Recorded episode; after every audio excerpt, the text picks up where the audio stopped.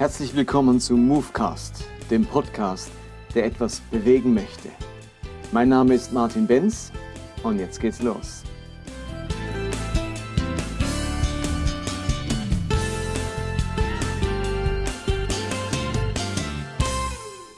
Willkommen zum Movecast 53. Heute möchte ich mich mit dem Thema Verlorenheit beschäftigen und ich beschäftige mich mit dem Thema, weil es mich so aufregt, weil ich mich immer wieder ärgere, wie mit dem Thema Verlorenheit umgegangen wird. Also ich stelle immer wieder fest, dass in christlichen evangelikalen Kreisen ganz stark der Begriff Verlorenheit für die anderen benutzt wird. Wir reden von den Menschen, die verloren sind oder ja, wir müssen zu den Verlorenen gehen oder wenn Leute sich nicht bekehren, dann sind sie verloren. Und dieses die Verlorenen dient dann zur klaren Unterscheidung zwischen uns und eben den anderen, zwischen drin und draußen. Wir sind die Geretteten und alle anderen sind die Verlorenen. Und natürlich ist da auch viel Wahres dran. Natürlich redet auch die Bibel und Jesus von Verlorenheit. Aber ich glaube, dass wir ein ganz eingeschränktes Bild, eine ganz eingeschränkte Vorstellung vom Thema Verlorenheit haben. Für uns bedeutet nämlich Verlorenheit fast ausschließlich Menschen, die in die Hölle kommen. Verloren gehen heißt in die Hölle kommen. Gerettet sein heißt in den Himmel kommen. Also wir müssen zu den Verlorenen gehen, ihnen das Evangelium bringen, weil sie sonst in die Hölle kommen. Also das ist die, der ultimative Grund. Es geht in erster Linie für die meisten nicht darum, äh, um ein besseres Leben oder so für diese Leute, sondern dass sie nicht in die Hölle kommen. Deswegen sind wir zu den Verlorenen gesandt. Nun glaube ich aber, dass hier ein Missverständnis vorliegt. Wir müssen diesen Begriff deutlich größer fassen, als wir das bisher tun. Und dazu müssen wir uns nochmal mit der zentralen Botschaft von Jesus beschäftigen. Jesus hat an verschiedenen Fronten gekämpft sozusagen. Bestimmte Themen waren für ihn neuralgische Punkte. Und ganz praktisch in seinen Handlungen hat er an der Front der Krankheit gekämpft. Immer wieder hat Jesus die Kranken geheilt. An dieser Front war er tätig. Oder er hat sich um die Armen gekümmert. An dieser Front war er tätig. Aber die theologische Front, in die Jesus immer wieder eingestiegen ist, denn die theologische Auseinandersetzung, die er geführt hat, die läuft auf einer ganz anderen Ebene und man kann sagen, sie läuft vor allem auf der Ebene der Macht. Versteht ihr, Jesus hat das Reich Gottes verkündigt. Das war seine Botschaft.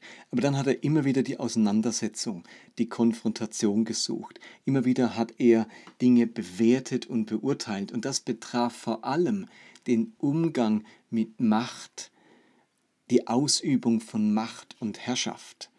Also denkt an dieses Kapitel in Matthäus 23. Das ist das Kapitel mit der stärksten Auseinandersetzung, mit der stärksten Konfrontation mit anderen Personen. Es ist ein ganzes Kapitel, wo Jesus die Pharisäer aufs Korn nimmt und sich mit ihnen auseinandersetzt. Und sein Hauptpunkt in dieser Auseinandersetzung ist vor allem ihr Umgang mit Macht, mit Herrschaft, mit Überlegenheit möchte euch mal so ein paar Stichworte aus Matthäus 23 nennen. Da sagte zum Beispiel Jesus in, in, in Vers 6, die Pharisäer sitzen gerne oben an beim Gastmahl und in den Synagogen und haben es gern, dass sie auf dem Markt begrüßt und von den Leuten Rabbi genannt werden. Aber ihr sollt euch nicht Rabbi nennen lassen, denn einer ist euer Meister, ihr aber seid alle Brüder. Immer wieder geht Jesus um Gleichwertigkeit, dass eben nicht ein Gefälle entsteht, der eine oben, der andere unten. Wenn, dann ist Jesus der Rabbi, dann ist Gott der Vater. Und sonst sollen wir niemand Vater oder Rabbi nennen. Es geht Jesus um radikale Ausgewogenheit, Ausgeglichenheit zwischen den Menschen. In Vers 11 sagt er dann, der Größte unter euch soll euer Diener sein. Wer sich selbst erhöht, der wird erniedrigt werden. Und wer sich selbst erniedrigt, der wird erhöht werden. Das ist Jesus ganz wichtig. Da soll keiner hervorstechen. Keiner darf sagen, ich bin der Größte, ich bin der Bedeutendste, ich bin der Mächtigste von allen. Sondern das Gegenteil muss stattfinden. Oder in Vers 28 sagt er, äh, von außen scheint ihr vor den Menschen gerecht, aber innen seid ihr voller Heuchelei und missachtet das Gesetz. Also äußerlich erhaben, überlegen, in Wirklichkeit ist es gar nicht so. Oder Jesus sagt im Lukas-Evangelium, zum Beispiel bei den Wehrufen, ähm, weh euch Reichen, denn ihr habt euren Trost schon gehabt und dann selig seid ihr Armen. Also immer wieder kritisiert Jesus die Reichen, die Überlegenen, die Mächtigen. Das ist die Front, an der er theologisch kämpft.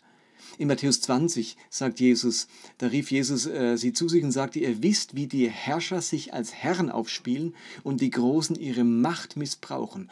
Bei euch aber soll es nicht so sein, wer bei euch groß sein will, soll euer Diener sein. Und wer bei euch der Erste sein will, soll euer Sklave sein. Auch der Menschensohn ist nicht gekommen, um sich bedienen zu lassen, sondern um zu dienen und sein Leben als Lösegeld für viele zu geben.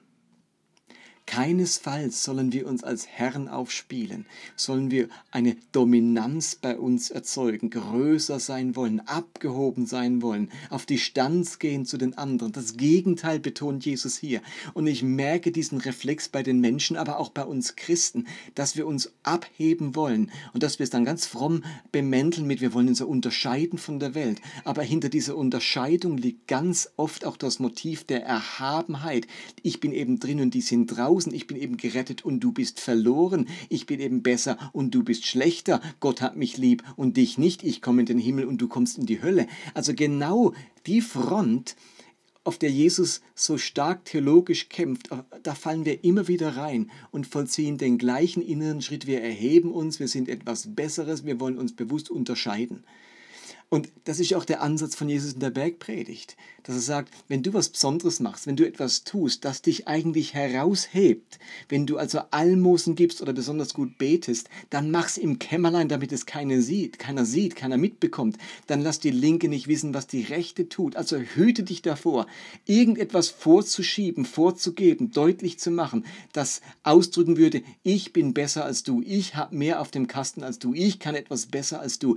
Dagegen kämpfen kämpft Jesus, das war die Problematik der Pharisäer, das ist ihnen immer wieder passiert. Und da kann im Matthäus-Evangelium ein ganzes Kapitel dazu Stellung beziehen. Wir dürfen nicht Macht ausüben, wir dürfen uns nicht überheben. Unser Weg soll das Gegenteil sein. Wir sind alle Brüder. Wenn, dann muss ich mich erniedrigen und andere groß machen, aber nicht mich selbst groß machen und andere erniedrigen. So, das ist mal theologische Grundlage. Dagegen kämpft Jesus vehement immer und immer wieder in den Evangelien. Und das hat natürlich zunächst einmal auch politische, gesellschaftliche Konsequenzen.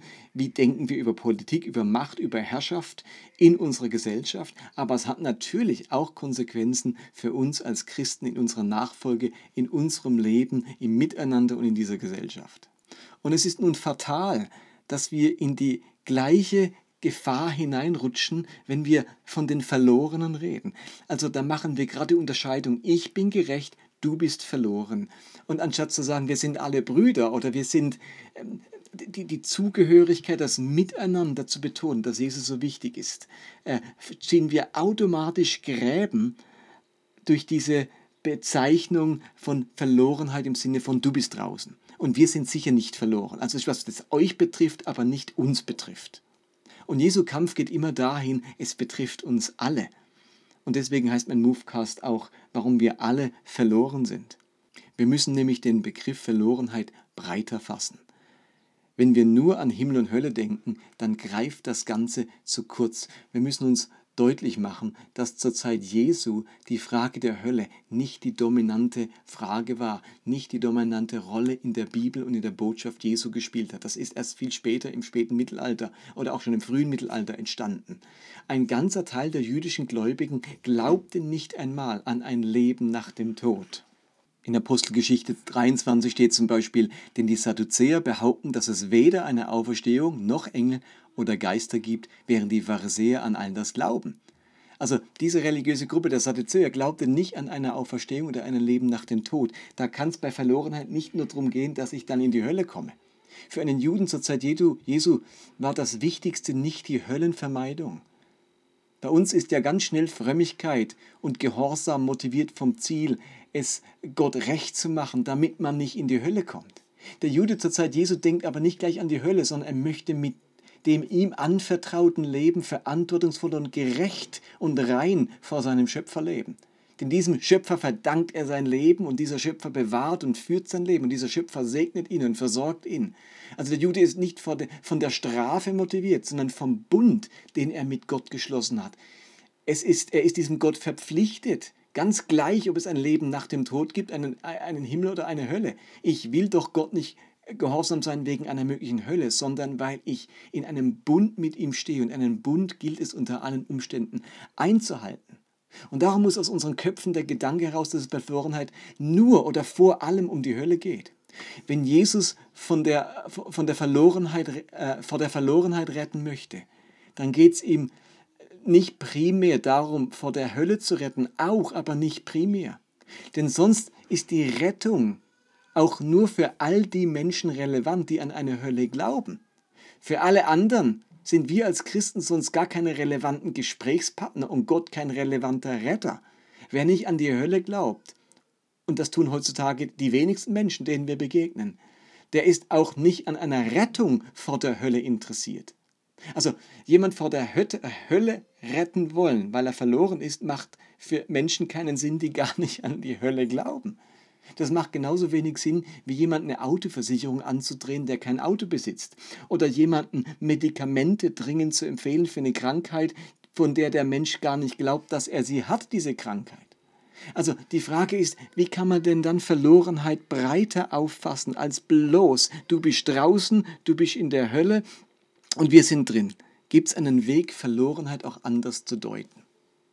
Der griechische Begriff für verloren oder Verlorenheit, Apolymie, heißt eigentlich, dass einem etwas eben wirklich weggefallen ist, kaputt gegangen ist.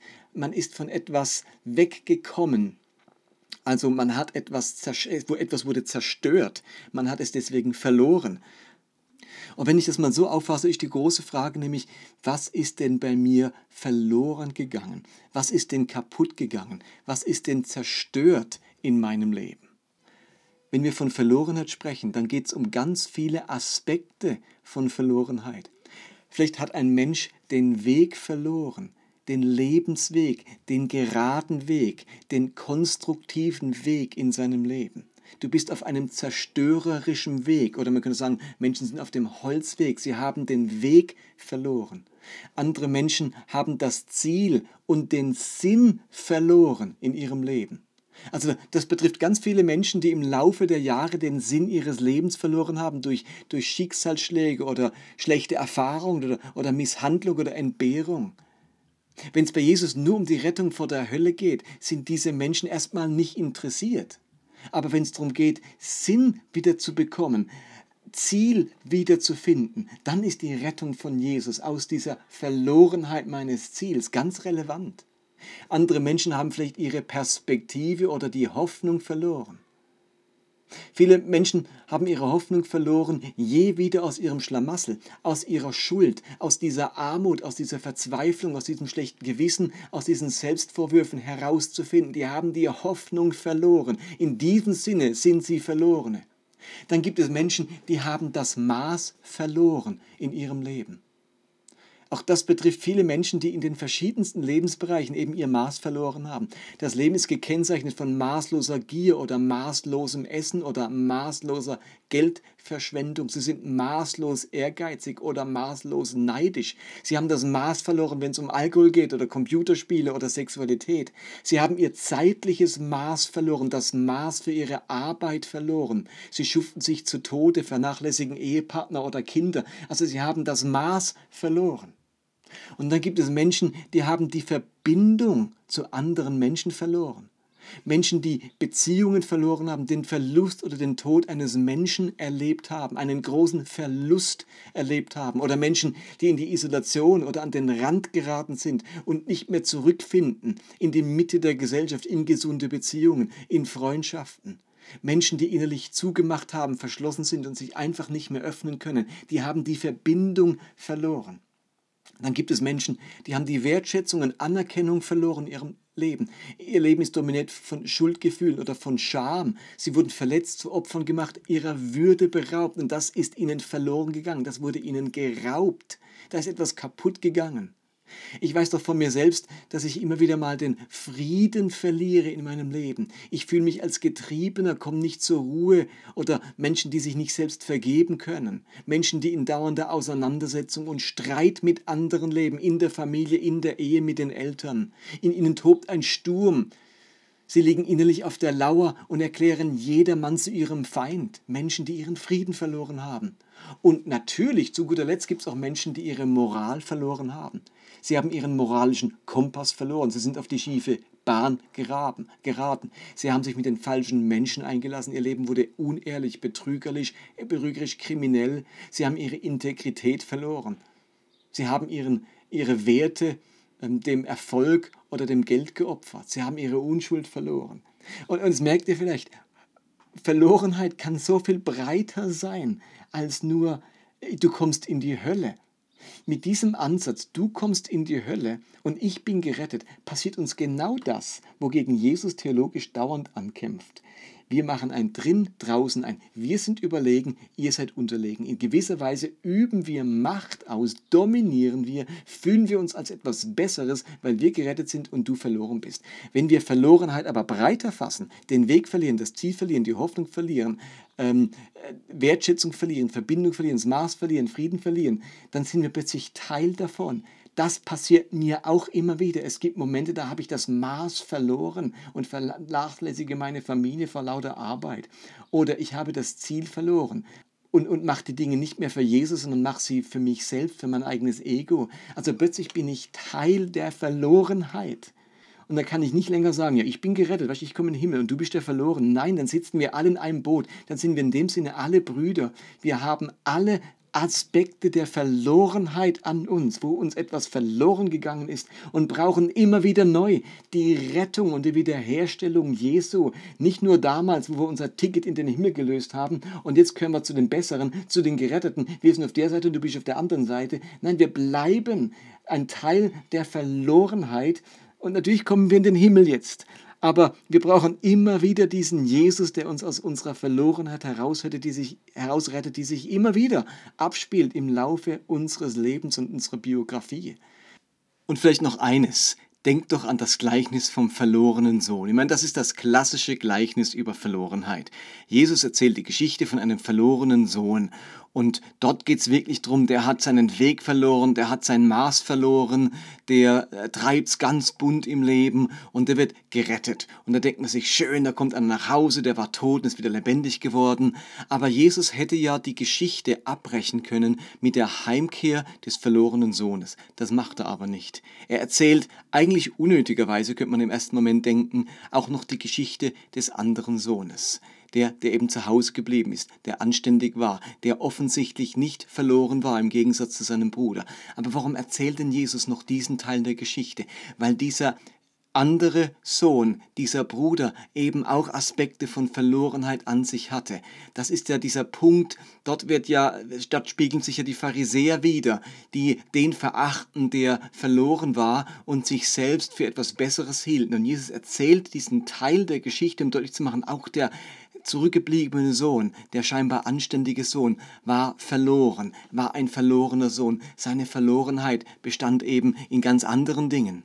Er hatte die Wertschätzung für seinen Bruder verloren oder er hatte die gute Beziehung zu seinem Vater verloren und hat mit Neid gelebt, hat sich zu Tode gearbeitet, äh, geschafft, geschuftet, um Punkte bei seinem Vater zu sammeln. Also er hat das richtige Vaterbild verloren. Also ganz verschiedene Aspekte, die bei diesem Erwachsenen oder bei diesem ähm, anderen Sohn äh, der Fall waren. Und Jesus erzählt es, um deutlich zu machen, nicht der eine ist verloren und beim anderen ist alles okay, sondern beide haben Aspekte von Verlorenheit, sehr unterschiedliche Aspekte, aber beide sind Kandidaten für die Liebe und die Gnade und das Erbarmen und die Rettung des Vaters. Und außerdem sind wir mit diesem Ansatz evangelistisch wesentlich relevanter. Denn die Menschen in meinem Umfeld, die haben kein Interesse, vor der Hölle gerettet zu werden. An sowas glauben die gar nicht. Aber ich habe genug Nachbarn, genug Bekannte und Kollegen, die haben das Maß verloren. Die haben Hoffnung verloren. Die haben Wertschätzung verloren. Die haben Würde verloren. Hier ist Jesus mit seiner Rettung, mit seiner wiederherstellenden erneuernden Kraft, mit seiner so-so rettenden Kraft unglaublich relevant. Wir sind evangelistisch wieder relevant, wenn es nicht nur um die Hölle geht.